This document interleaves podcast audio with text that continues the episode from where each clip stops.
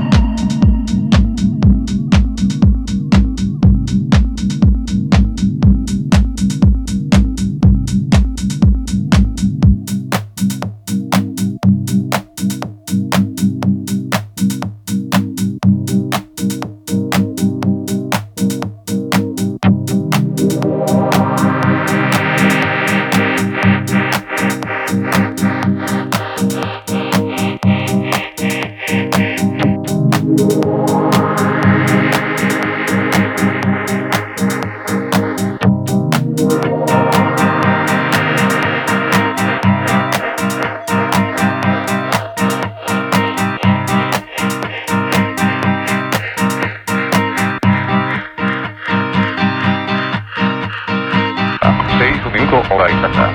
Recuerde que noticias enviamos minuto a minuto.